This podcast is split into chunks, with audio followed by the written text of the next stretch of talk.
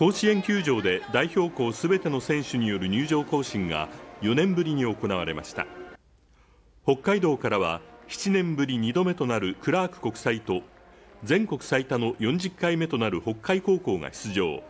力強く甲子園の土を踏みました。今大会から熱中症対策として5回終了時に10分間体の冷却や水分の補給を行うクーリングタイムが設けられています。クラーク国際はあさっての第2試合。